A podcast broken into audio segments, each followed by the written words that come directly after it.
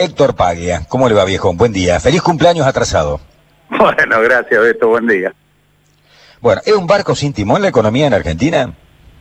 No, yo creo que la economía argentina hay que ponerlo en estos términos. Está atravesando un momento muy crítico, fruto de estar atacando quizás eh, los problemas emergentes sin ir a las causas profundas que lo están generando, fundamentalmente en el, en el mercado cambiario. Esto impone la, la necesidad de diseñar eh, y poner en marcha y dar a conocer un programa eh, consistente de mediano y largo plazo donde queden explicitadas las metas monetarias, fiscales que, que va a tener el país, no solo para lo que resta de este año, sino para los próximos.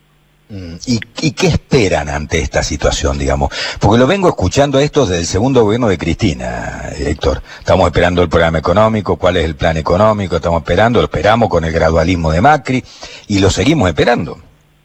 Bueno, yo creo que hay circunstancias, está bien la secuencia que, que estás explicitando, Beto, en el sentido de que Argentina, previo a la pandemia, ya venía con una agenda pendiente de problemas estructurales a resolver, que, eh, dicho claramente, no se abordaron ni se resolvieron, todo lo contrario, se profundizaron y se agudizaron los problemas vinculados a la necesidad de sentar las bases para que haya inversión productiva, lo cual genera genuinamente puestos de trabajo y un bienestar hacia el futuro. Llegada la pandemia, que ha azotado a la economía de todos los rincones del mundo, Argentina cargaba además con esa mochila. Creo que el gobierno, con un buen sentido al comienzo, pre-pandemia, eh, priorizó la renegociación de la deuda con los acreedores eh, externos, logrando un resultado positivo muy importante que le generaba el colchón de tiempo suficiente para poner en marcha las otras medidas.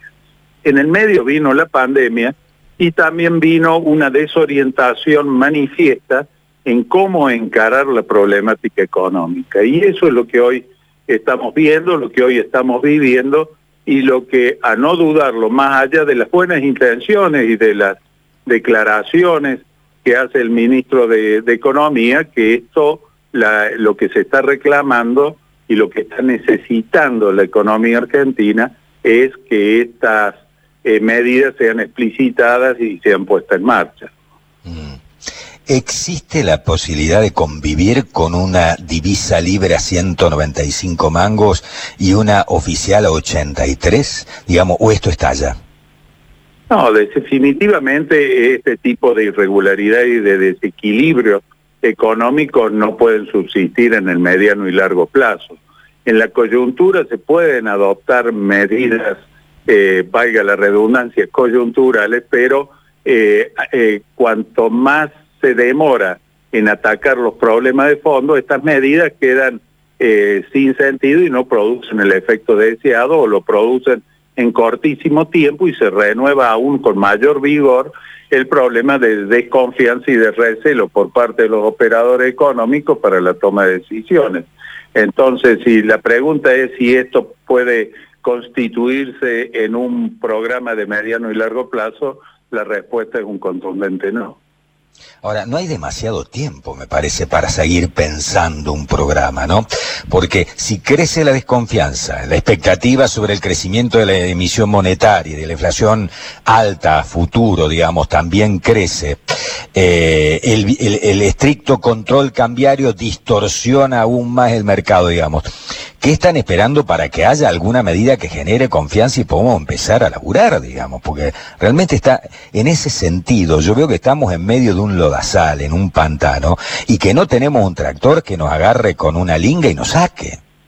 Bueno, ahí, ahí eh, lo, que vos señalas yo creo que es eh, la clave del problema. El tiempo se consume geométricamente en la medida que, que no, se, eh, no se adopta el camino correcto y ahí ya se excede lo económico y entra a jugar lo político. Yo creo que para, para salir de tamaña crisis, tamaño problema agravado sensiblemente por, eh, por, por el tema sanitario, hace falta un acuerdo político con mayúscula, es decir, donde haya voluntad de acordar, donde haya voluntad de llegar a, esos consensos, tanto del oficialismo como de parte de la oposición. Entonces, eh, ya, ya salimos del campo económico y entramos a un campo político en donde Argentina en su historia ha demostrado que le cuesta mucho, siempre ha sido un país binario, como digo yo, en donde primero estaban unitarios y federales, después eh, conservadores y, radicales, eh, peronistas y antiperonistas, kirchneristas y macristas, ese país binario es el que nos eh, sumerge en ese lodazal, en ese pantano del cual es muy difícil emerger. Para ello hace falta previamente, por supuesto, voluntad de, consensuar las bases que permitan edificar políticas de Estado y ya salimos del tema económico porque es mucho más amplio. Claro, es difícil cuando desde hace tantos años también venimos eh, echándole carbón de fuego a la hoguera de la grieta, ¿no? Desde el segundo gobierno de Cristina, digamos, desde historia maniquea de lo bueno y lo malo, vienen dándole réditos a unos y a otros y los muchachos me parece que no tienen ninguna gana de abandonar este sistema que le hace tanto daño y yo no sé cómo la gente no advierte que le hace tanto daño a Argentina. La grieta envilece, embrutece, empobrece, no hay dudas de esto. Si los muchachos no se ponen a la altura de la circunstancia y se alejan un cachito del Instituto Patria y de las medidas fundamentalistas del otro y intentan lograr algún acercamiento para tener alguna política de Estado, la veo realmente más difícil que nunca, Héctor.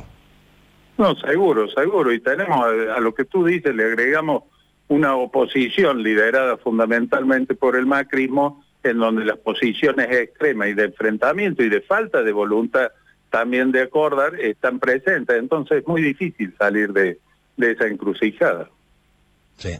Tendrían que decir, bueno muchachos, basta de, basta aparte viste no no no no no salimos nunca del asombro nosotros de Vicentín pasamos a, los jueces que lo echan de lo hecho a la reforma judicial de la, a la toma en provincia de Buenos Aires de allí al sur y los mapuche de ahí al campo de Chevere toda la semana tenemos una sorpresa distinta también no no seguro seguro. Yo creo que, que hay que despejar todo ese tipo de, de dudas y ser muy muy claro muy enfático en poner el rumbo que es responsabilidad de la institución presidencial, indudablemente, y que tiene capacidad para hacerlo, lo ha demostrado, y poner en marcha un proceso de, de, encuentro en donde por encima de todo esté el bien común y por más que parezca algo remanido, es la, la, el único camino o es la llave de acceso a la, a la salida hacia, hacia una Argentina con otro horizonte.